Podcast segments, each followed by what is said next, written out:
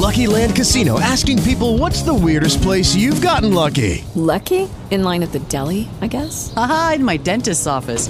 More than once, actually. Do I have to say? Yes, you do. In the car before my kids' PTA meeting. Really? Yes. Excuse me, what's the weirdest place you've gotten lucky? I never win and tell. Well, there you have it. You can get lucky anywhere playing at LuckyLandSlots.com. Play for free right now. Are you feeling lucky? No purchase necessary. Void where prohibited by law. 18 plus. Terms and conditions apply. See website for details.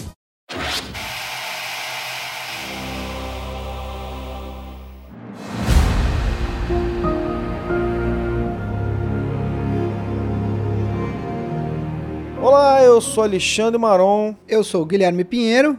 E eu sou a Isabela Moreira. e esse é o podcast da produção original da HBO Westworld. E a gente está entrando em modo de análise do oitavo e último episódio da terceira temporada de Westworld, episódio mais longo, explosivo, tudo mais, né? Antes de começar qualquer coisa, como é que, né, a galera que tá ouvindo o podcast e quer discutir com a gente, acha a gente, pessoal? Gui, qual é- como é que a pessoa encontra você? É, pode vir na minha casa ou. é, melhor não, mas pode me achar no Twitter e no Instagram na arroba Gui underline Pinheiro. Isa. Eu sou arroba Isa Moreira Bela, tanto no Instagram quanto no Twitter. E eu sou arroba Alexandre Maron no Twitter e arroba Alex Maron no Instagram. E não adianta reclamar, mas é assim que a vida aconteceu, gente. Bom, vamos lá. O episódio número 8 da terceira temporada se chamou Crisis Theory, né? Uma teoria da crise e tal, não sei o quê. Vamos falar um pouquinho sobre esse título e vamos seguir daí. O que vocês acharam que o título evoca? Não sei, de repente. Vocês acham que o título cabia? o episódio? Acho que cabe, né? Acho que o episódio. é, a gente vê. Vendo o resultado das ações dos nossos personagens ao longo dessa temporada e vendo o efeito que isso causou no mundo, entre aspas, real, eu acho que é bem, bem, é bem cabível esse título, né? Pois Sim, é. é, esses prazeres violentos realmente tiveram fins violentos. Pois é, e aí a gente tem uma, uma coisa, né, que é bem interessante e eu acho que é uma, uma ideia recorrente, assim, nessa, em uma linha da ficção científica, né, que é assim, parece que a gente tá falando de um mundo obcecado com uma espécie de controle, né, não, a gente tem que controlar tudo, temos que controlar nosso futuro, temos que tá, tá, tá, tá, tá, tá, e tem uma ideia, assim, Controlar o quê? Assim, a gente vive uma ilusão de controle, né? E eu acho que isso tá bem presente aqui, né? É, e o medo desse descontrole, né, faz com que esse mundo fique numa coisa meio que falsa de que é, o futuro tá garantido, né? Não sei. É, é... E a ideia de que para que as coisas se resolvam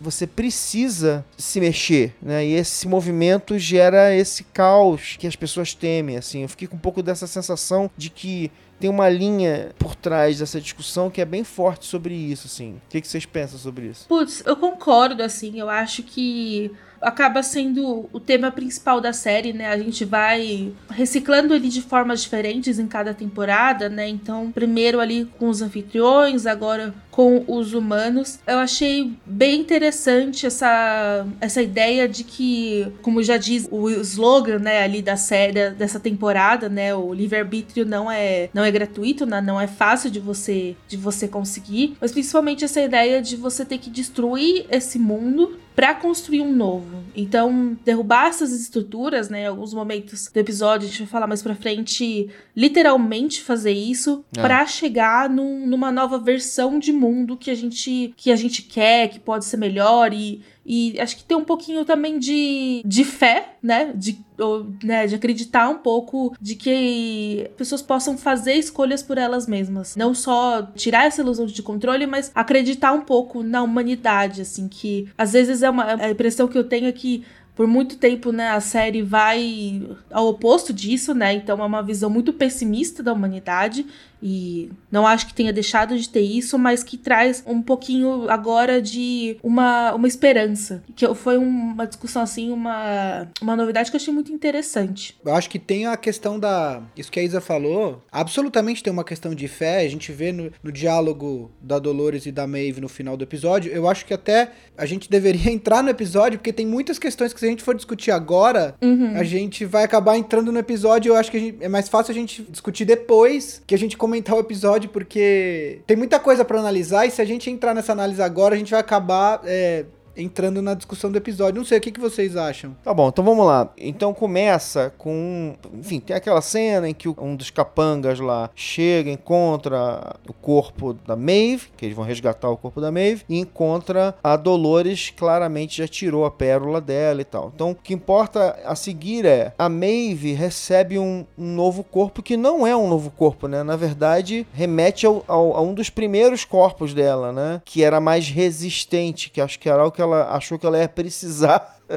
para dureza que ela ia enfrentar nessa reta final ali. Mas é bem é bem legal porque as imagens são muito fortes, né? Primeiro que eles reciclam a ideia da nudez numa outra escala, né? Porque a a nudez sempre era uma coisa, né, de tipo de uma fragilidade, até de uma falsa fragilidade, né? Até de, uma, de, um, de um não erotismo, a maneira como os anfitriões eram colocados nus ali e tal, como uma, uma coisa assim ao controle dos humanos e como essa forma de nudez dela é completamente diferente, porque como ela tá sem a pele, ela se revela, mas ela nunca tá fragilizada. Não sei o que, que, que vocês acharam disso. É bem legal essa cena quando o Caleb traz de volta, né? A, A Dolores. a Dolores. Eles têm um diálogo super interessante. E o que torna essa cena ainda mais peculiar é justamente isso, né? Ela só tá com a cabeça como, É. com pele, né? E o resto é um esqueleto de, de alguma liga metálica. O diálogo sobre o porquê da Dolores ter escolhido. E aí é um dos pontos que a gente comentou no episódio passado, que eu acho que foi muito bem amarrado. Eu tinha ficado com aquela questão se o Caleb tinha sido escolhido desde o começo ou não, né? E É. aí eles amarram, eles explicam muito bem o processo, como que a Dolores chegou no Caleb.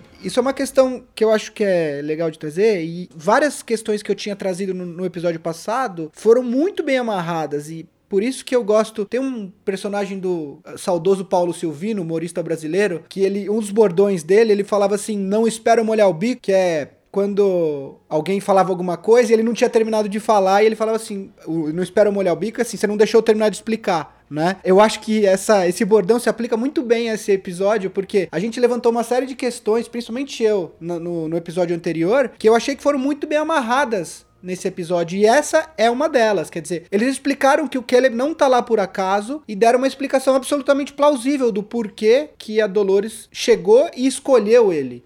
C- Vocês acham que a Dolores leu o livro dele? Não, eles, ela, a Dolores já conhecia ele. A Dolores não, não, tinha calma. memória. Não, tudo bem que ela e tinha eles memória- mostram. Que a Dolores tinha memória dele, a gente entendeu, mas o, o ponto é o seguinte: vocês acham que ela leu o livro dele e por isso ela orquestrou de alguma maneira o encontro com ele? Ou vocês ainda acham que foi um acaso e ela só reconheceu ele naquele, naquele momento? Não, eu acho que é nenhum nem outro. Eu É. acho que ela tinha as informações, porque o, ser humano, como a gente falou lá no começo, ele é reduzido a um algoritmo de reações, então ela sabe mais ou menos tudo que vai acontecer. Ela sabia que ela ia encontrar com ele naquele momento, porque ela conseguia prever uma série de, de ações das pessoas, até porque existia uma quantidade de informações muito grande sobre o Caleb. E, e nesse episódio eles mostram o porquê. Eles estudaram todas as reações do Caleb durante muito tempo e eles sabiam exatamente como ele ia reagir em cada situação. Ela sabia que ela ia encontrar com ele ali. Eu não acho que nem que ela leu o livro e nem que ela reconheceu ele ali. Eu acho que ela sabia que ela ia encontrar com ele. Desde o começo ela sabia disso. É, eu concordo. Coincidência seria um pouco demais, assim, pra essa quantidade de fatos que a gente tem é, sobre o passado dele, mas também eu não acho que seja o caso de ler o livro, não. Eu, particularmente, eu achei muito interessante e, e, como o Gui falou, né, bem plausível, essa questão de eles estarem usando um dos parques pra treinar os soldados e estudar todas as reações dele, e a gente vê que realmente o Caleb foi muito mais estudado do que a gente já sabia, né, assim, já tinha a questão dele naquele, naquela espécie de sanatório e tal, mas agora realmente a gente vê que tem,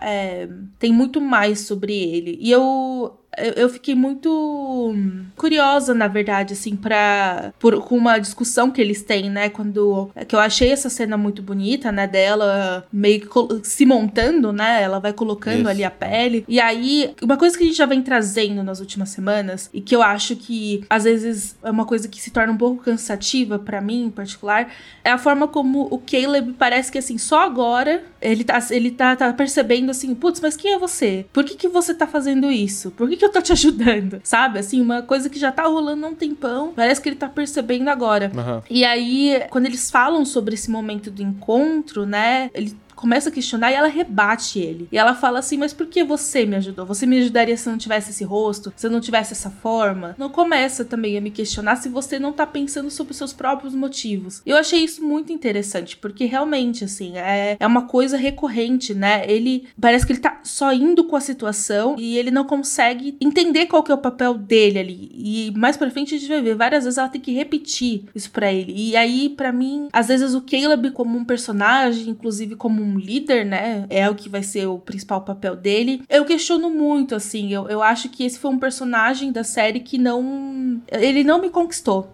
Sabe? É, eu não consigo acreditar tanto nele, apesar de eu entender os motivos, o porquê dela ter escolhido ele, dele fazer parte disso. Por ele mesmo, assim, eu ainda acho que é um personagem um pouco fraco, sabe? Comparado com todos os outros que a gente, que a É. gente tem. Eu gosto muito de uma coisa que eu acho que é uma característica muito bem construída do Westworld, que é os personagens, os diálogos são, são muito bem pensados e os personagens, eles dizem certas coisas, parece que eles, que eles querem dizer algo e eles não necessariamente estão indo naquela direção. Quando ela faz essa pergunta pra ele, né, se eu fosse diferente, você ia me ajudar? Quer dizer, a beleza dela, né, como, como se ela tivesse quase que tipo, você, você me ajudar. E não é, o contrário, né, tá dizendo assim, tipo, que de certa forma assim, você ajuda as pessoas, você é uma pessoa assim, você, vo- e você demonstrou isso lá atrás. Eu acho que, que isso é, é muito legal, assim. A pergunta parece uma e na verdade a pergunta é outra, enfim,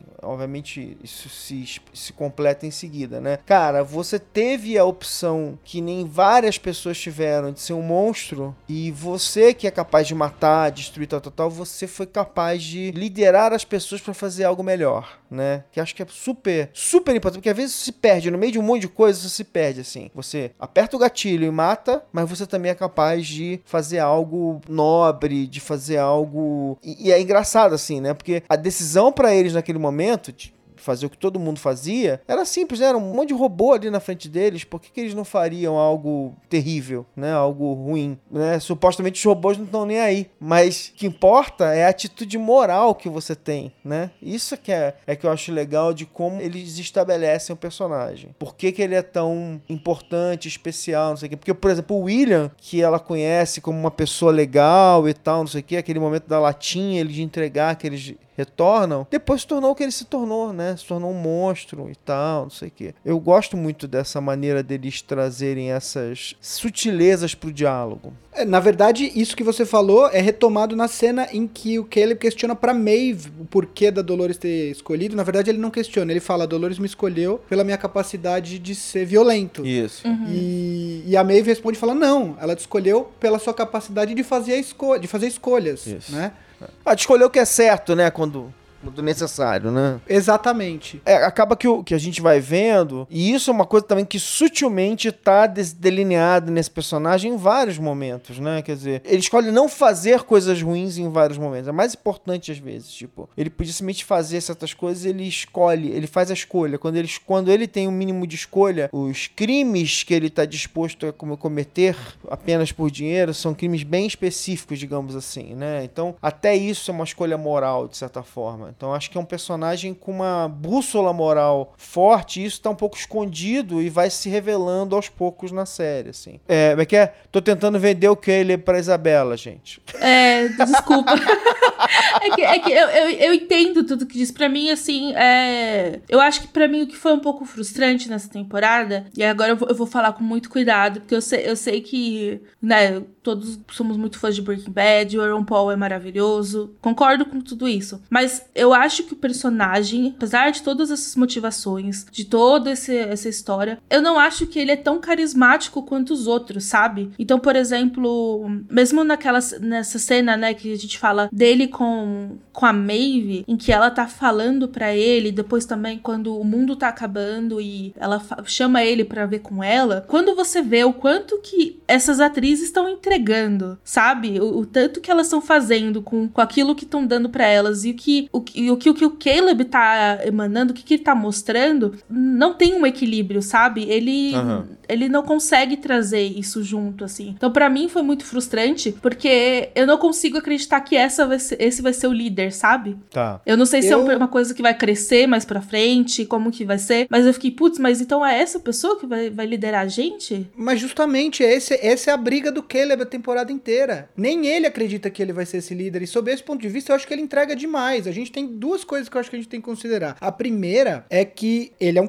personagem. A gente já tem um histórico pregresso com a Maeve e com a Dolores. Né? Então é evidente que a gente já entra na temporada com as nossas preferências. Aí a gente entra num universo novo, e isso foi uma das coisas que a gente trouxe num dos primeiros episódios dessa temporada, que é justamente como um personagem entra nesse universo, sendo que ele é a única folha em branco desse universo, além do próprio universo, já que ele está tinham saído dos parques, né? Uhum. É, então, sob esse ponto de vista, ele, a competição, entre aspas, não é nem justa, porque a gente já tem preferências entre a Dolores e a Maeve. E aí a gente tem essa questão que nem ele mesmo acredita que ele é o líder. Ele luta contra isso o tempo todo e a Dolores tem, a Dolores tem que convencer ele ao longo da temporada de que ele é esse cara, né? É, a segunda questão, e aí eu também vou tomar a liberdade de discordar de vocês, é que tem uma, uma frase na, na cena em que a gente tá falando que a Dolores tá, tá só com a cabeça de com pele e o resto do esqueleto é, da, da, Liga Metálica, que ele começa a questionar os, as motivações, e aí ela fala, é, se eu não tivesse esse rostinho, e aí tem uma frase que eu acho que é chave, que é, não questione as minhas motivações que eu não vou questionar as suas, né?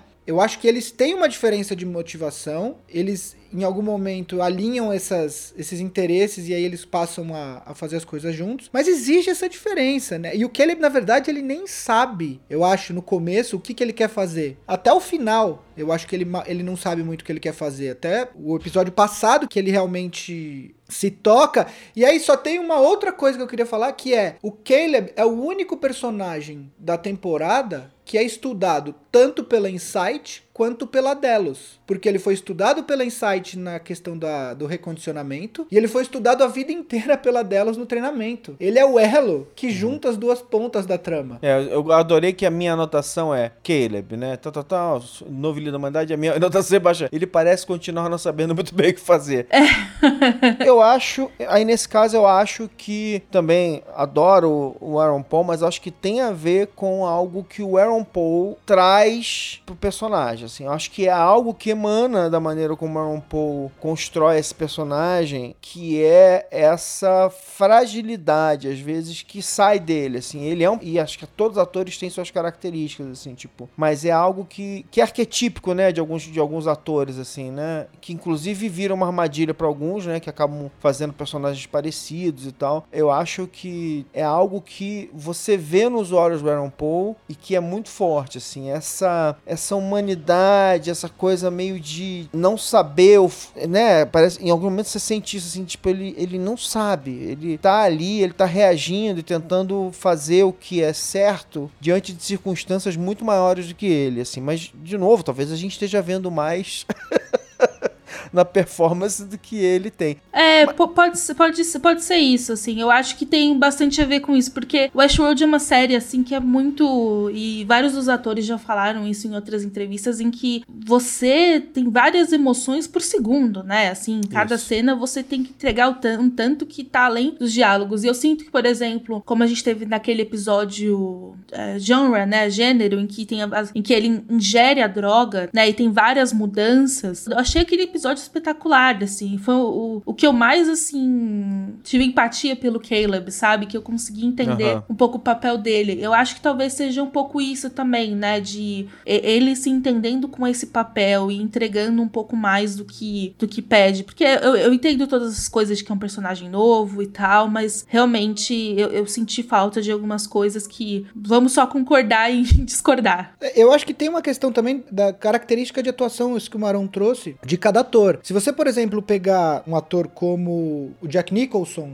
ou como o próprio Anthony Hopkins, eles, todo personagem deles, eles emprestam uma característica intrínseca a, ele, a eles mesmos e fica muito marcado. Eu costumo brincar, e eu falo isso de uma maneira absolutamente elogiosa, que o Jack Nicholson é sempre o Jack Nicholson. Mas ele é genial. Ele, dentro dessa característica única que ele traz, ele é absolutamente genial dentro disso. Agora, se você, por exemplo, pegar atores como o Gene Hackman ou Daniel Day-Lewis, que são geniais dentro de uma outra característica, né? Tem, é, eu não lembro agora qual foi o filme que eu vi o filme inteiro eu só me toquei que o Gene Hackman era ele no final do filme porque ele tá absolutamente desfigurado no filme. O Daniel Day-Lewis também tem essa característica, né? De, de se transformar para um personagem e você mal reconhece ele de um, de um filme para outro. Eu acho que o Aaron Paul, ele tá mais dentro dessa primeira uh, linha de atuação, né? Ele empresta uma característica para os personagens dele que são muito intrínsecas à pessoa, o físico dele né? E eu acho que é essa a questão. É, eu acho que o Jesse de Breaking Bad ainda tá muito vivo na nossa, na nossa memória, então isso também contribui para essa análise. Mas eu realmente, na minha opinião, ele conseguiu entregar o que era pedido desse personagem, que é justamente esse o herói é relutante, né? Ele não quer assumir esse papel, né? A Dolores, dentro da narrativa clássica de herói, a Dolores, por incrível que pareça, ao mesmo tempo que ela é a protagonista da temporada, ela uhum. é também a figura do mentor, né? Da mentora, no caso, na linha do herói clássico, né? O herói relutante, o herói que não aceita seu herói, e aí, e aí você tem esse mentor que coloca o herói no caminho dele. Aliás, vamos lá, vamos parar um pouco na Dolores aqui de novo, já que a gente tem que. Porque vamos lá, a gente a gente começa a série, né, sem saber o que está acontecendo lá pelo. Quando é que é? No, ter... no quarto episódio, a gente descobre que a gente tem várias Dolores em corpos diferentes, né? Que elas se separaram e tal. E aí a gente tem aí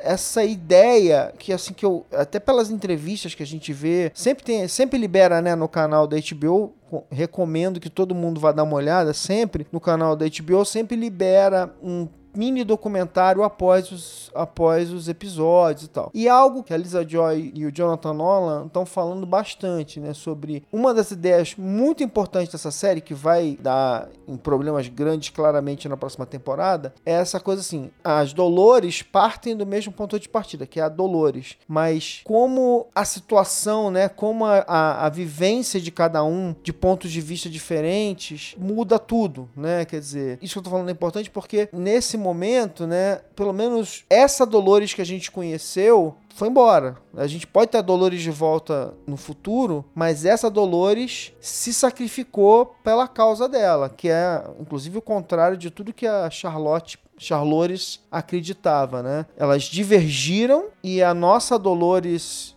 com essas histórias, essas vivências e essas memórias, se sacrificou para algo maior, né? Eu fiquei triste porque embora a gente vá ter a Ivan Rachel Wood de novo, duvido que ela não vai aparecer, pelo menos em alguma instância na próxima temporada essa Dolores que ela interpretou até ali, ela se foi, ela foi consumida pelo Roboão. Como é que você se sente em relação a isso? Ah, eu acho, assim, eu também eu senti a mesma coisa, eu fiquei um pouco triste de ver esse fim dessa Dolores, mas ao mesmo tempo eu eu achei que foi justo, sabe, assim, para tudo que essa personagem passou, para causa dela, pro que ela acredita, eu achei que foi, foi um fim que fez sentido para ela. E para mim uma das coisas que eu mais gostei dessa temporada temporada foi justamente ver, como você estava falando, Maron, né, de como as outras Dolores vão se transformando em outras em outras coisas com outras causas, assim, nesse episódio em particular, a Charlores, né, a, a Tessa Thompson, a gente vê uma mudança, porque até então a gente tinha visto ela ali tentando entender o que estava acontecendo com ela, tendo toda uma aproximação da família da, da Charlotte Hale, né, e sofrendo muito com, com o fim que a família leva, e aí, nesse episódio, ela é uma nova versão, uma versão punk, assim, né, da Charlotte. É a primeira vez que a gente vê ela com uma, assim, até então a gente tinha visto ela com roupas claras, meio um pouco mais sutil, agora roupas pretas, outro look, outra vibe. Eu achei que fez muito sentido. Eu gostei muito dessa virada dela e, e, e de um diálogo que elas têm, né? Ela vai tentando atrapalhar a Dolores ao longo do episódio e um momento ela fala, né, que a família da Charlotte era uma fraqueza e que a Dolores também é uma fraqueza dela. e aí eu achei muito interessante. Eu fiquei muito intrigada com. Porque se isso aconteceu com essa com essa versão da Dolores, né? Com a Charlores, mais pra frente, o que, que a gente vai ver com as outras versões, né? Então, com a versão que tá no Lawrence. Enfim, é, eu, eu acho que esse foi um dos pontos mais fortes, tanto do episódio quanto da temporada em si. É, pois é. Eu tenho uma observações sobre a Dolores. Em primeiro lugar, quem diria a Dolores é uma romântica. Isso, nossa, é isso aí. Sempre foi, né? É aquilo que o Bernard fala, né? Que ela foi construída com muitas, com muitas sensibilidades no código dela. Para, para, para tudo, cessar funções motoras.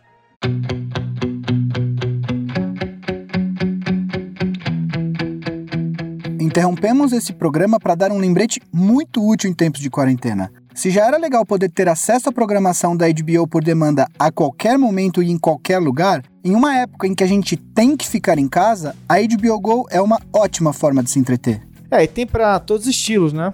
Por exemplo, se eu quiser ver uma série com personagens de quadrinhos, tem? Moleza, Watchmen, que a gente, aliás, fez um, um ótimo podcast sobre ela, né? E tem também Monstro do Pântano. E fantasia, Gui?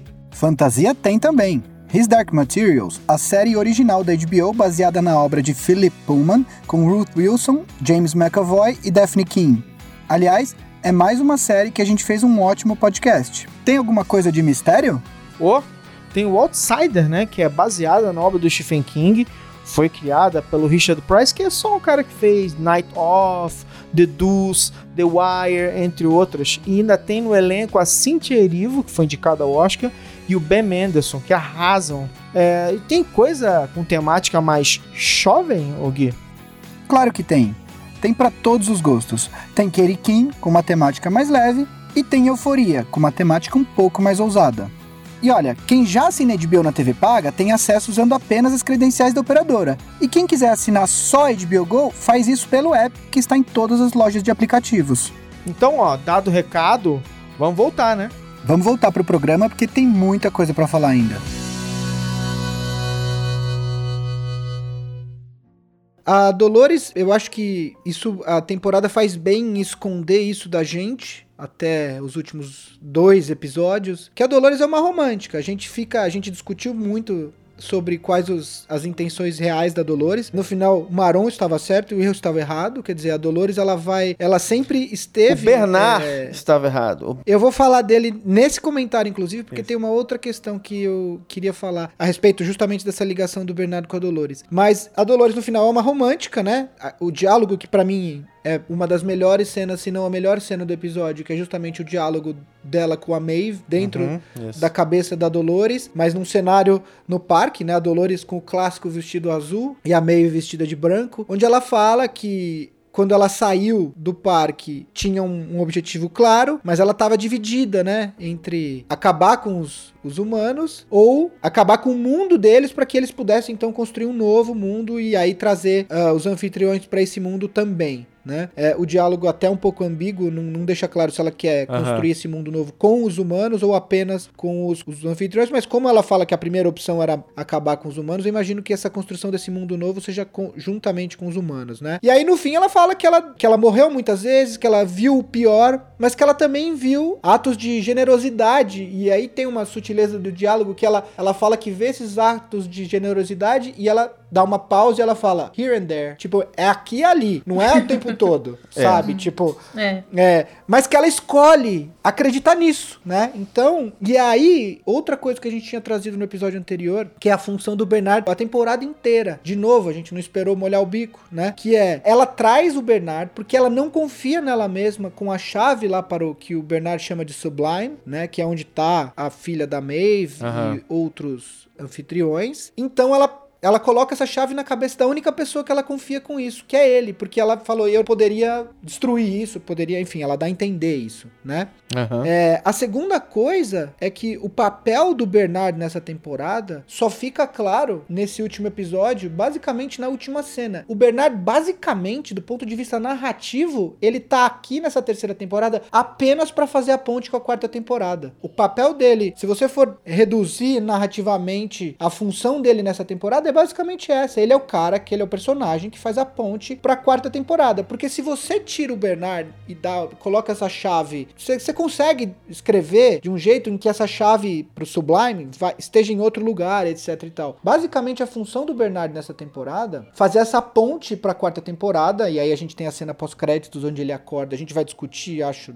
mais pro fim do episódio, mas onde ele acorda, né, depois de, de ter ido pra lá, ele tá cheio de poeira. E aí tem uma coisa que eu acho que os, os autores, eles fizeram, eu achei muito delicada e muito importante essa cena, que é a cena em que o Bernard vai conversar com a Lauren, que é A ex-mulher dele, né? A ex-mulher do Albert. Do Arnold. esposa, né? Acho que é esposa do Arnold, né? É, mas com a qual ele conversava, porque ele tinha as memórias de falar sobre o filho, o Charlie. Né? É, eu achei muito delicada a cena. É uma cena que também não seria. Se não tivesse essa cena, ninguém ia reclamar, né? Mas ao mesmo tempo eu achei muito importante ter essa cena porque dá fechamento a um arco, né? Do Bernard Arnold, né? Tipo, e aí eu acho que na quarta temporada a função do Bernard, o Bernard vai reassumir essa função importante narrativa, né? Ele vai, um, vai reassumir um papel central. E aí, minha última intervenção sobre isso é justamente a importância do Bernard. É, eu não acho que a Dolores morreu. E a melhor pessoa pra reconstruir a Dolores, ele vai estar na quarta Isso. temporada, é o Bernard. Isso. Eu acho o seguinte, o Westworld tem um hábito muito interessante, que é o de ser uma série, uma série em geral pouco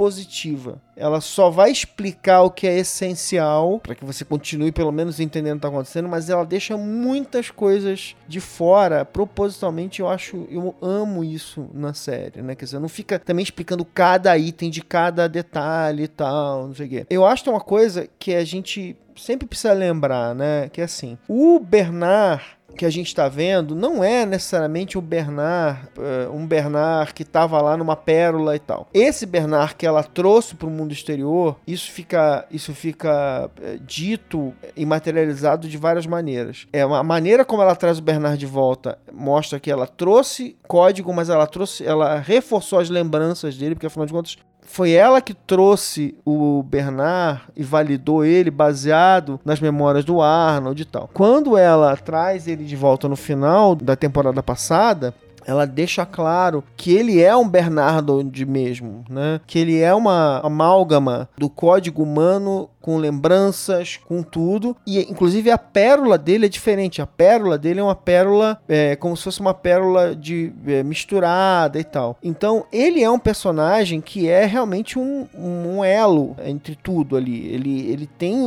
humanidade real no código dele e tal. Eu também acho que é poético até que ele seja a pessoa capaz de trazer ela de volta de alguma maneira. E eu gostaria muito de ver isso acontecer, assim. Eu acho que isso traz uma, uma outra dimensão também para Dolores. Assim, adorei, adoro. Até porque a... ela que traz ele, né? É. Ela que traz ele de volta pro Isso. mundo, pra esse mundo, né? Aliás, então vamos falar um pouco da Maeve. Depois a gente amarra tudo no final, mas vamos falar um pouquinho da Maeve, porque a Maeve é muito interessante, assim. De novo, a história, como é que é de, de molhar o bico aí, o, o, Gui? Porque a Maeve, ela repetidamente. Momentos em que parece que alguém podia ir lá e arrancar a pérola dela, não, não arrancam uma, duas, três vezes, né? Quando ela perde a briga pro Musashi, ninguém, como é que é? Não pegam ela. Então, assim, e agora nesse episódio, tipo assim, começa o episódio e se encontra. A pérola foi arrancada da Dolores e a pérola da Maeve ficou lá e tal. E porque a, a Dolores, obviamente, não queria, nunca quis destruir a Maeve, nunca quis acabar com a Maeve. E isso vai ficando muito claro, assim. O que a Dolores quer é outra coisa. Ela quer que a,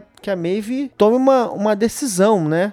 escolha um lado, né? Eu gostei muito dessa, dessa construção, assim. Que que cê, vamos lá, vamos falar da Maeve um pouco. O que, que vocês acharam da Maeve? Eu achei que foi. Ficou mais interessante, assim, esse embate entre elas. Eu, eu gostaria até que tivesse. Acho que a forma como foi divulgado, inclusive, deu muito a entender que ia ser, né, um- uma briga final entre as duas, né? Como se Aham. cada um tivesse um lado. É, o famoso não- showdown. É, exatamente. Eu ia falar as palavras, mas eu tava lembrando de uma tradução. Mas eu, eu gostei que não foi isso, sabe? Porque elas realmente, na série, elas sempre tiveram caminhos diferentes, mas não necessariamente eram inimigas, né? Assim, até quando elas se encontraram antes, sempre foi bom. Você fez a sua coisa, eu faço a minha. Então, eu gosto que não foi por esse caminho.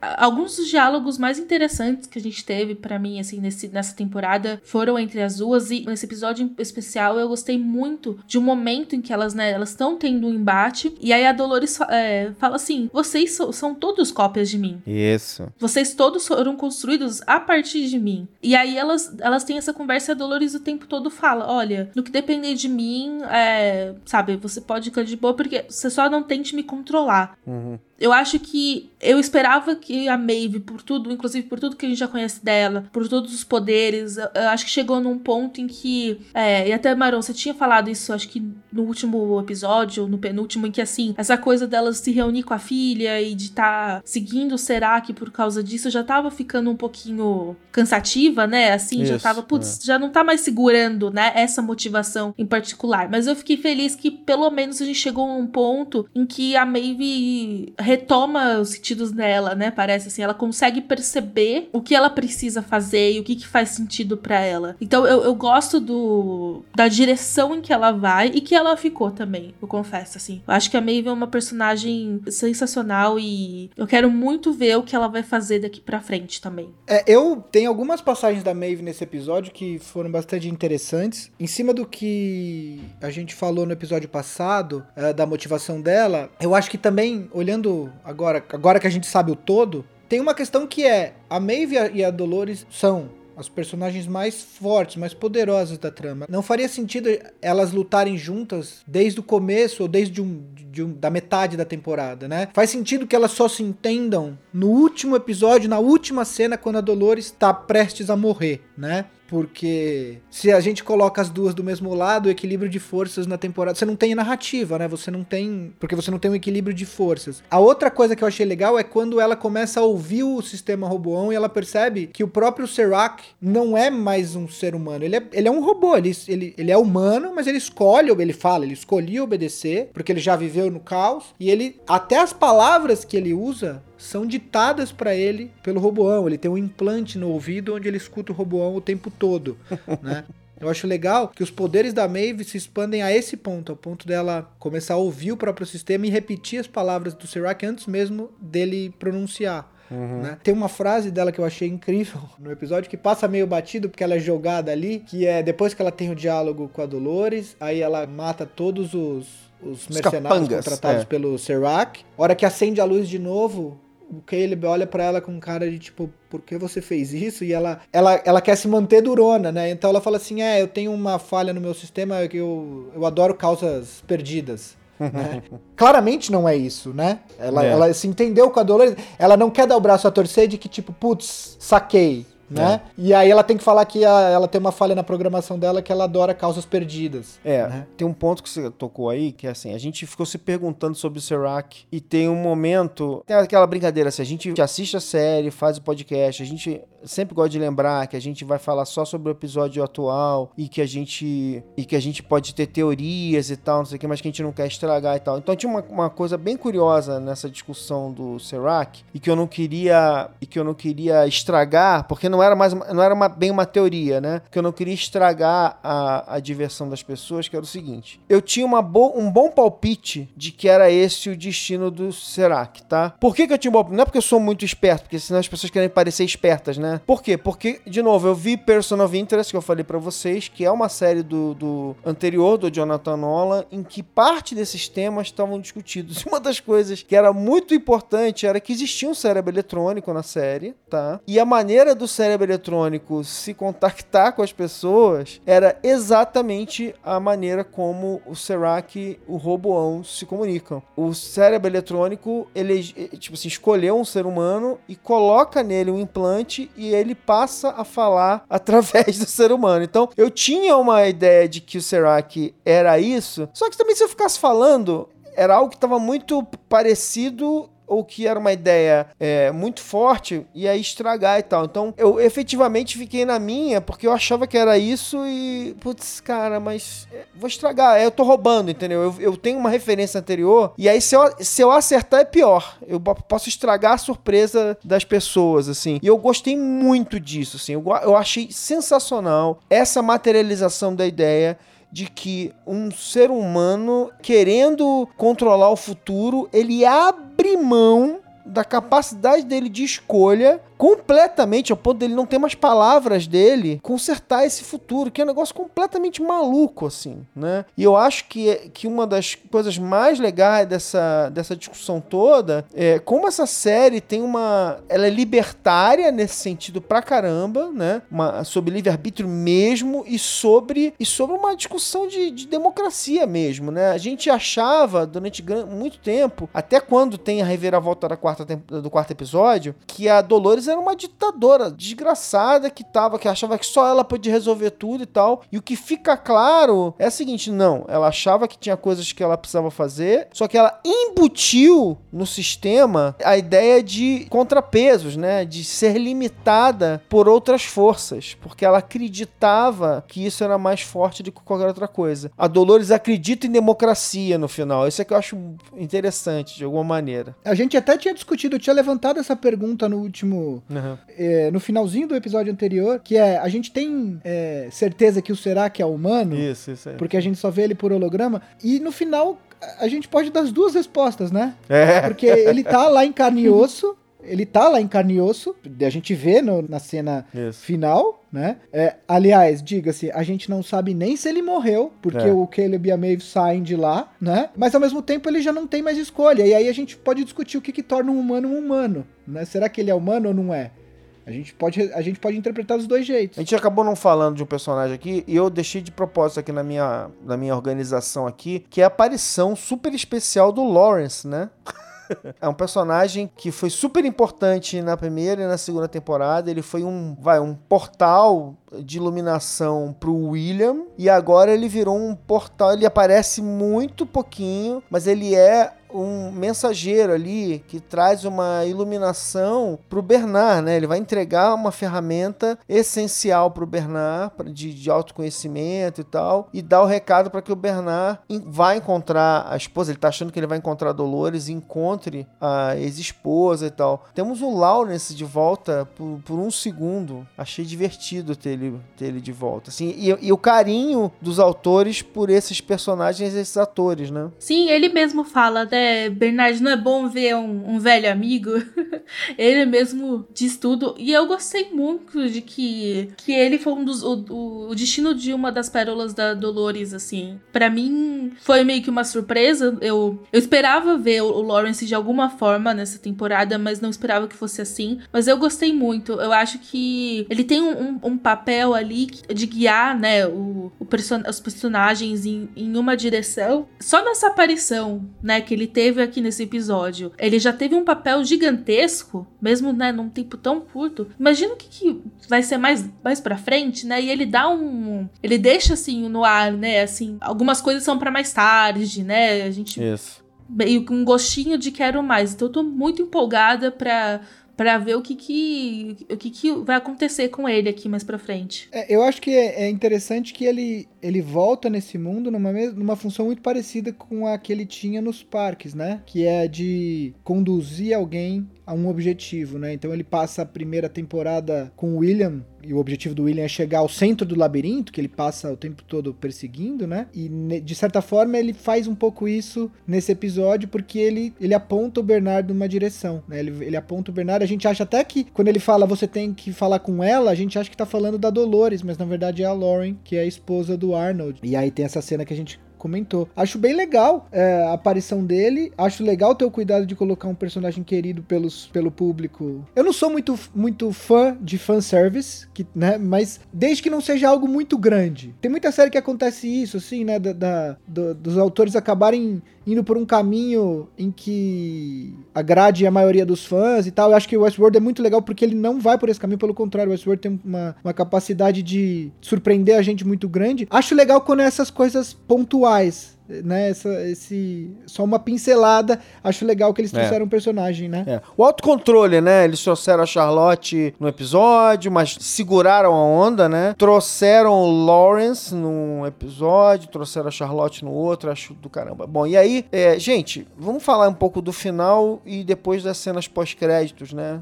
O o final de tudo, né? Acaba o duelo, Dolores se sacrificou, sobrou basicamente o Caleb e a Maeve saindo, olhando para o mundo e o mundo está em chamas, porém eles olham aquilo com uma, uma baita esperança, porque eles acreditam que eles precisam recomeçar de alguma maneira, né? A humanidade, a humanidade virou um grande Westworld, um parque onde alguém decidia o destino de todo mundo e agora ela precisa olhar para frente e tal. E aí termina o episódio em si, porque depois vem os pós-créditos. Termina nesse tom ali, um robô o, o, é, é o mais poderoso dos robôs ao lado do ser humano que está ali para ser um líder, né? Um ser humano que a Dolores acredita que seja, né? Um humano capaz de, de ter uma visão moral elaborada e tal. E a, e, da, e a partir daí, é, tábula rasa, né? Vamos começar de novo. O que vem a seguir?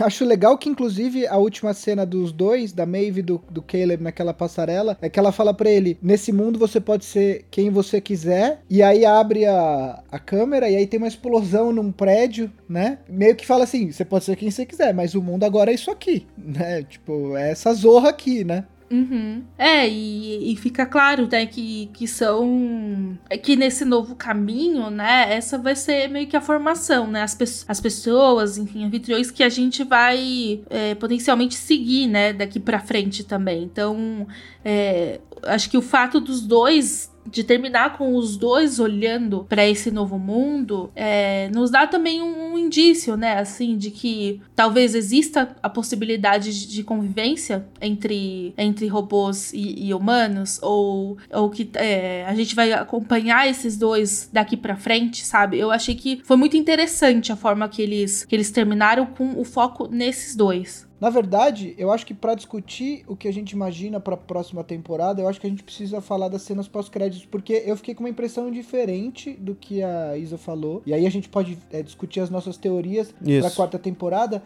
porque eu, eu fiquei com a impressão, quando a gente vê o Bernard acordando, que ele acorda num futuro muito longe, porque ele tá todo empoeirado, e, e aí me dá a impressão de que se a gente for acompanhar o futuro onde o Bernard acordou, a gente tá falando de um futuro onde o Caleb não existe mais, possivelmente. Não, ou se existe, não existe mais como humano. A Maeve pode existir. Enfim, é uma coisa distópica e a gente precisa discutir as teorias. Porque a minha questão é, eu não sei se a gente vai, se na próxima temporada a gente vai acompanhar já a linha temporal logo após o final da terceira, entendeu? Por conta da cena do, do Bernard, só por isso. Mas a série toda, tipo, ela sempre faz essa brincadeira com o tempo, sabe? Não precisa ser linear. Justamente. É, então. A gente pode acompanhar uma coisa duas, não as duas linhas temporais. A gente é. pode acompanhar um futuro distópico onde o Bernard acorda no mundo, sei lá, dominado por anfitriões. E, e aí ao mesmo tempo acompanhar a linha da Maeve do Caleb, mostrando como o mundo chegou nesse lugar, entendeu? Pois é, e é bom lembrar, eu só fazer uma observação que a Maeve e o Caleb estão ali olhando para aquela paisagem se destruindo e a música que toca no fundo é Brain Damage do Pink Floyd, né? Verdade. Aliás, Sim. Posso só fazer um outro comentário? Ah. Eu, outra coisa que eu só me toquei nesse episódio. O Giggles, que é um dos mercenários, tem a Ash, né? Que é a Lena é. Wade, e o, e o outro mercenário, o Giggles. Eu só me toquei nele. Ele é um jogador de futebol americano chamado Marshawn Lynch. Esse cara já foi, já ganhou o Super Bowl pelo Seattle Seahawks, mas ele é de Oakland na, originalmente. A cena se passa, que é do lado de São Francisco, né? A cena ali do, do Riot na cidade se passa em São Francisco, né? E eu só me toquei disso porque tem uma uma hora que aqueles robôs anti-riot, ele lança uma, uma bomba de gás e ele intercepta Isso. a granada antes dela chegar no Caleb e joga de volta. Daí eu olhei e falei, eu conheço esse cara, eu gosto muito de futebol americano, eu nem sabia que ele tava atuando, eu não tinha me tocado nos episódios anteriores. E aí, não, e aí eu fiquei, eu falei, coisa esse cara. Daí eu fiquei quieto, daí continuei vendo o episódio, daí a hora que entrou os créditos, antes da cena pós-créditos, eu vi Marshall Lynch, eu falei, putz, é ele, é ele. Uhum. Então vamos pro, vamos pro pós-créditos aqui. Essa cena pós-créditos, ela é muito importante e ela realmente deixando um monte de pontas soltas propositais para uma quarta temporada. Temporada, né? Que é a gente. Porque o William escapa, né? Dos dois, né? Eles têm aquela reviravolta. O William atirou no Stubbs, deixou o Stubbs todo arrebentado. Descanse em ficar... paz, Stubbs, nosso, nosso guerreiro perdido. Comecei a, a, a, série odiando você, mas agora talvez meu Hemsworth favorito. Só é. queria fazer essa menção. Isso, não, e, e, tem uma coisa bem interessante nessa história, né? Assim, no, no, no episódio lá, lá atrás, o, o Stubbs fala, né? Putz, aquela travessia ferrou meu ombro, lembra? É, uhum. E aí, quando ele enfrenta a Dolores, né? Várias pessoas reclamaram e falaram assim: pô, que saco, vocês deixaram aquela história de que o Stubbs estava com o ombro machucado e era só uma justificativa para Dolores conseguir derrotar ele e tal. Quando, na verdade, a história é a seguinte, né? O ator machucou o ombro. tava com um problema de mobilidade e eles incorporaram isso no personagem, porque é até meio bizarro, porque supostamente isso era um concerto razoavelmente simples de se fazer, mesmo com, com poucas peças e tal. Eles podiam ter resolvido isso antes, né? E ele, isso afeta mesmo, né? Ele tá com pouca mobilidade a temporada inteira, né? E aí no final ele, ele se arrebenta mais uma vez, né? Então acho que o Stubbs, não sei, mas bem que ninguém morre nesse negócio, né? Se o ator é, estiver então, disponível. Nada é final. E aí vamos pra, pra essa reta final, porque é, a gente viu né, o Bernard sentar naquele quarto de hotel e e mergulhar em alguma coisa que a gente, eu imagino que seja uma, uma conexão dele com o Vale do Além, ou então, como é que eles chamaram mesmo? O Sublime. Sublime, né? E, e aí corta, a gente fica naquela, naquela dúvida, né? É até legal o Stubbs olhando falando assim: o que, que você tá vendo? O que, que você tá vendo? E tal. e aí corta e tal. E a gente vai pra, pra cena pós-créditos, sem saber se isso ia se resolver. Cortamos para o William, que agora tá de novo Men in Black outra vez. Quer dizer, meio Men in Black. Ele tá, ele tá de terno preto de novo, né?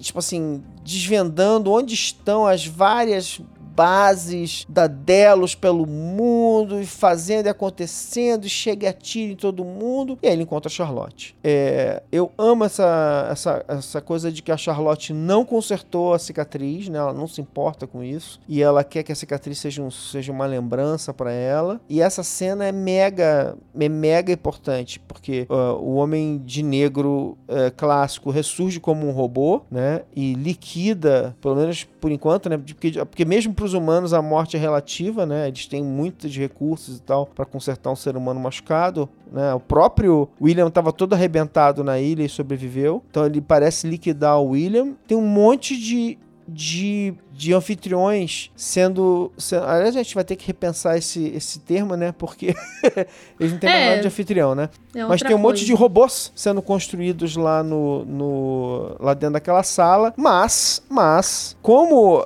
dado o fato de que ela substituiu o William por um William robô, é, naturalmente, né, a pegada dessa cena é como se ela se fosse um plano dela ligado a isso de alguma maneira, né? Então evoca uh, uma continuação do Westworld, que é a Future World. A gente já falou disso antes, mas evoca bem mais do que, do, do que antes essa continuação do Westworld, que é a Future World, em que eles usariam robôs para substituir certos humanos no mundo, né? É, poderia também, se não tivesse é, acontecer essa substituição ser uma, ser uma coisa assim, tipo, estou trazendo os robôs de volta para conviver com seres humanos. Mas como a Charlotte mudou o plano, né? Acho que a gente está diante de uma nova. de novas variáveis para a quarta temporada. O que, que vocês acharam? Aliás, tem um diálogo legal dela, né? Ela fala assim: que a hora que o William chega e fala Dolores, aí ela, ela. Eu não lembro exatamente como é, mas tem uma frase que me marcou que fala assim: a gente começou no mesmo lugar, mas agora eu enxergo né? É, e eu também tenho os meus planos. Eu acho legal essa cena porque eu fiz essa conexão dos, dos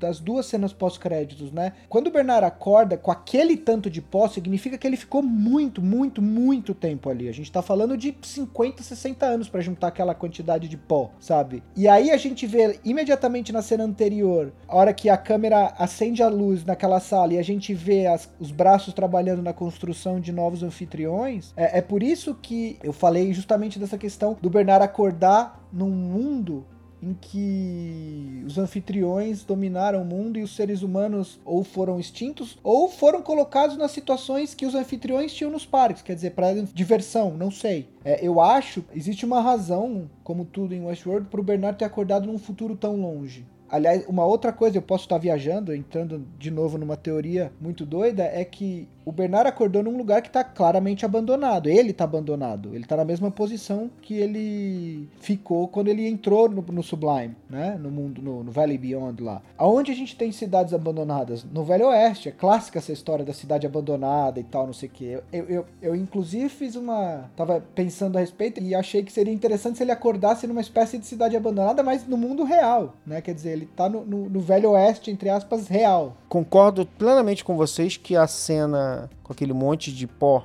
evoca uma passagem de tempo gigantesca. Porém, eu, não, eu acho perfeitamente possível que alguém faça uma daquelas cenas do tipo: acontece uma explosão perto deles, eles se cobrem de poeira, e aí, na verdade, foi cinco minutos depois. Acordou, é, então, até porque ele tá, tá o caos, né? Tipo assim, é o fim do mundo. Então, é, pode ter acontecido um pouco depois, a gente não sabe. Mas é, eu acho que é legal lembrar também, assim, né? Que lógico, as coisas mudam quando o Caleb desliga, manda o robô se deletar, mas a, as previsões eram de que assim, as coisas iam ficar ruins por um tempo, sabe? Yes. Pelo menos por uns 20 anos. Os próprios humanos ali iam estar, tá, é, por si próprios, já ia estar tá uma grande bagunça. É, com os robôs, pode ser menos tempo ainda, né? É, então. Gente, eu acho que a, que a cena pós-crédito da segunda temporada se relaciona muito com a cena da pós-crédito do final da terceira temporada. Tá. Por quê? Quando o William entra naquele. É, é, é, no The Ford que o William entra, não é? Não, é tipo um experimento, não é? Então, quando ele tá tentando. É, é, é o lugar onde ele tentava fazer o Delos enfim, virar um, um anfitrião, né? É, e aí a gente não sabe se ele é ele ou se ele é um anfitrião. Isso, uh -huh. isso na segunda temporada. No final da terceira, isso. a gente vê o nascimento do William anfitrião, com a roupa de preto, de cowboy, etc e tal, entendeu? E os próprios criadores da série falaram que a, que a cena pós-créditos do final da segunda temporada é num futuro muito distante. Isso, isso mesmo. O Bernard acorda num futuro muito distante de novo, entendeu? Então, assim, o meu ponto é: a cena pós-créditos da segunda temporada, do final do último episódio da segunda temporada, tem muito a ver, na minha opinião, com o da terceira temporada, entendeu? Eu acho que eles estão amarrando as coisas. Eu acho assim, concordo com o que você falou. E aí, eu acho que a gente só vai realmente compreender isso perfeitamente com a chegada da quarta temporada, porque, por exemplo, da maneira como como estava estruturado na segunda, eu acho que deixou margem e deixou espaço para acontecer o que aconteceu nessa temporada, que a gente viu o William de novo, uh, eles foram ligando os pontos, né? O que eu acho é que esse final da segunda temporada, falando final antes da cena pós-créditos, né? Até deixa um espaço aberto. Só que essa ideia de que o Bernard vai passar décadas naquele quarto de hotel perdido, tira, pode ser que tire o Bernard da quarta temporada praticamente inteira, né? Digamos assim, porque a gente não sabe se vai ter um salto curto de tempo, se, se vai, vai continuar do ponto onde parou, a gente não sabe direito o que vai acontecer. Então, eu, eu acho que você tá certo, eu acho que eles estão deixando pequenos pedaços de informação que só vão fazer sentido lá pela quinta ou sexta temporada, porque a discussão é de que pode haver uma sexta temporada, né? E a gente só vai saber mais na frente. Mas eu acho que tá em aberto ainda entender de. De novo, porque também eles podem perfeitamente fazer o seguinte: a temporada que vem começa com o Bernard saindo daquilo ali, tal, tal, tal, vive um monte de coisa, e no final o Bernard senta de novo no lugar e fica lá parado e tal. Enfim, tem maneiras de você resolver essas coisas. Isso aí é, você resolve com uma cena bem construída. Mas a minha, o que me deixou preocupado foi de não ter o Bernard presente o suficiente na quarta temporada, porque o salto de tempo indicaria que ele ficou esse tempo todo parado. Ou que a quarta temporada teria que ser um salto temporal longo, que eu não, eu não queria que acontecesse, porque isso significaria ter, sabe, tipo, aí ator aí então quer dizer que a gente não vai ter os personagens todos iguais, porque afinal de contas o Caleb, como é que se é afetar o Caleb e tal, porque o Caleb é humano, né, e tal. Então, não sei, não sei para onde vai. Eu e é o que eu sempre falo assim, eu adoro essa coisa em Westworld. A gente pode na próxima temporada dar um salto de 20 anos.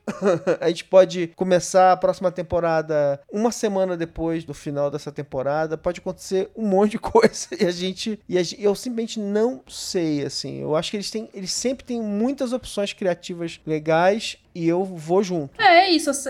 A série é muito boa em se reinventar. Né? A gente vê isso em toda temporada, nessa principalmente. Então, na quarta eu não duvido que vai acontecer o mesmo, mas só de saber que a gente tem, independente da forma que eles vão aparecer, que a gente tem alguns personagens super queridos aí para acompanhar, eu, eu fico bastante empolgada. Eu tô bem curiosa e bom, daqui dois anos? Talvez. Provavelmente, né? Pelo timing da pandemia e tudo mais, e pelo é. próprio timing da série, né? Ela uhum. nunca voltou no ano seguinte imediatamente. É uma série que parece que vem de dois em dois, né? Sim, tem sido sempre de dois em dois. Só, só pra tentar. Então vamos lá. É, coisas que a gente esperava acontecer que não aconteceram, uma, eles não endereçaram, né? Tipo, esqueceram lá os corpos congelados.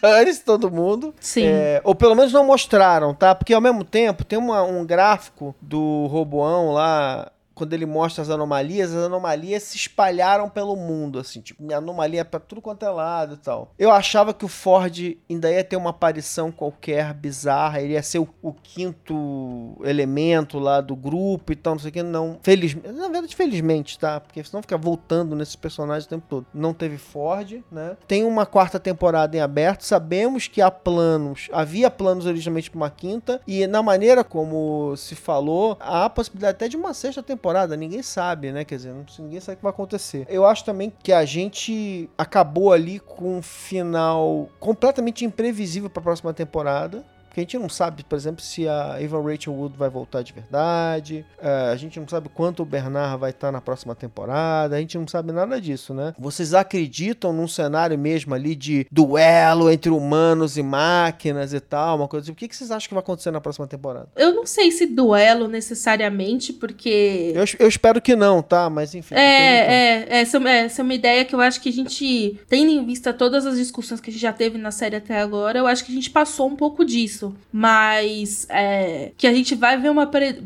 Eu espero, né? E a série indica um pouco que a gente vai ver uma, um ressurgimento aí em massa dos, dos robôs. E aí eu acho muito, muito interessante, assim. Eu tô, tô curiosa para ver. É, eu acho que.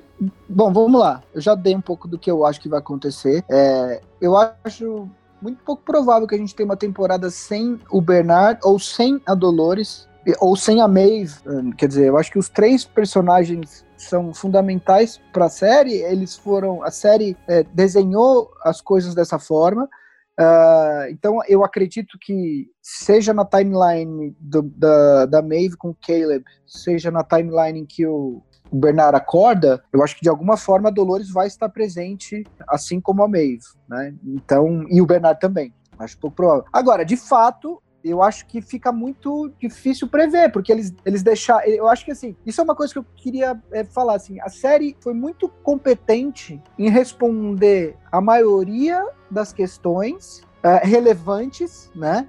Que eu acho que, por exemplo, essa questão do que acontece com as pessoas que estão armazenadas, ela não precisa, não precisa responder. Isso. E, mas ao mesmo tempo eles deixam em aberto que se eles quiserem trazer isso, isso de volta na próxima temporada, eles conseguem, isso. né? Mas enfim, o meu ponto todo é, a série foi muito competente em responder a maioria das questões relevantes e deixar em aberto apenas aquelas que podem ser utilizadas para uma próxima ou para próximas temporadas. Então, sob esse ponto de vista, eu gostei muito é, do todo dessa temporada. Eu sei que por ter saído do parque, por ter todo uma, uma, um cenário diferente, algumas pessoas inicialmente não se identificaram, mas eu acho que a mudança fez bem para a série, deu uma arejada. Gostei das histórias e acho que os autores deixaram o mundo em aberto o suficiente. Até, por exemplo, se eles quiserem retomar uma temporada dentro do parque, eu acho que existe essa possibilidade também. Bom, acho que é isso, né, gente? Amarramos aqui a, o último episódio da terceira temporada, cheio de expectativas, mas vai demorar, né, um pouquinho, né? Vamos ter que aguentar. A opção agora é voltar e reassistir todas as temporadas e curtir, fazer uma, fazer uma, uh, é, como é que é, ficar procurando os pontos de conexão entre as cenas de agora e as cenas do passado e tal, e se preparar para uma quarta temporada. Eu adorei fazer essa, essa temporada com vocês. Espero encontrar vocês de novo, né, no, no futuro, seja lá quando for, né? É, foi bom demais. A gente se vê no futuro, então. É, foi um prazer. Adorei fazer esses 10 episódios e não vejo a hora de voltarmos para a quarta temporada daqui dois anos, possivelmente, né? Uh, até porque a essa altura do campeonato tá até difícil de filmar. É, pois é. É, espero que sejam apenas. A essa altura eu diria que eu espero que sejam apenas dois anos, É, não mais é. do que isso. Uhum. né? Então é isso. Gente, muito obrigado p- por vocês estarem aqui comigo. Esses nossos encontros foram deliciosos. Muito obrigado aos nossos ouvintes por estarem com a gente aqui. E é muito legal, né? Porque o pessoal fica mandando mensagem, o pessoal no Twitter falando assim: Poxa, queria ouvir vocês agora, né? Assim que acabou o episódio. Foi uma delícia fazer esse podcast. E a gente se vê em breve, né? É isso aí. Até mais, pessoal. Foi bom demais. Até mais. Um beijo, tchau.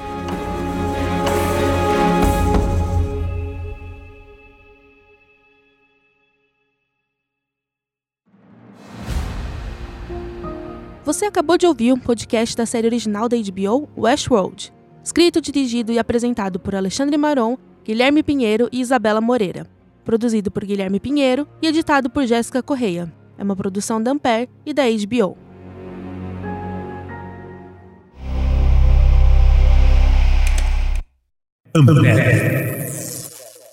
Judy was boring. Hello. Then Judy discovered ChumbaCasino.com. It's my little escape. Now Judy's the life of the party. Oh, baby, Mama's bringing home the bacon. Whoa, take it easy, Judy.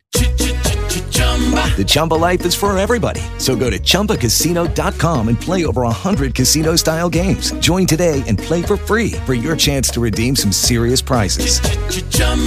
ChumbaCasino.com.